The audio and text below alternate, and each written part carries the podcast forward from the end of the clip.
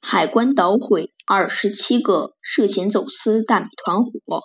海关总署十二日通报，多地海关当日开展打击大米走私集中收网行动，一举捣毁二十七个涉嫌走私大米团伙，初估涉案走私大米约三十万吨，案值约十二点五亿元。当日，海关总署及司局统一组织昆明、黄埔。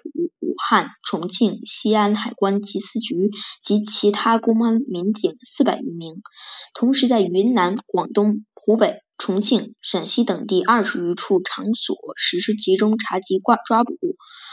成功抓获犯罪嫌疑人三十九名，一举捣毁涉嫌走私大米团伙二十七个，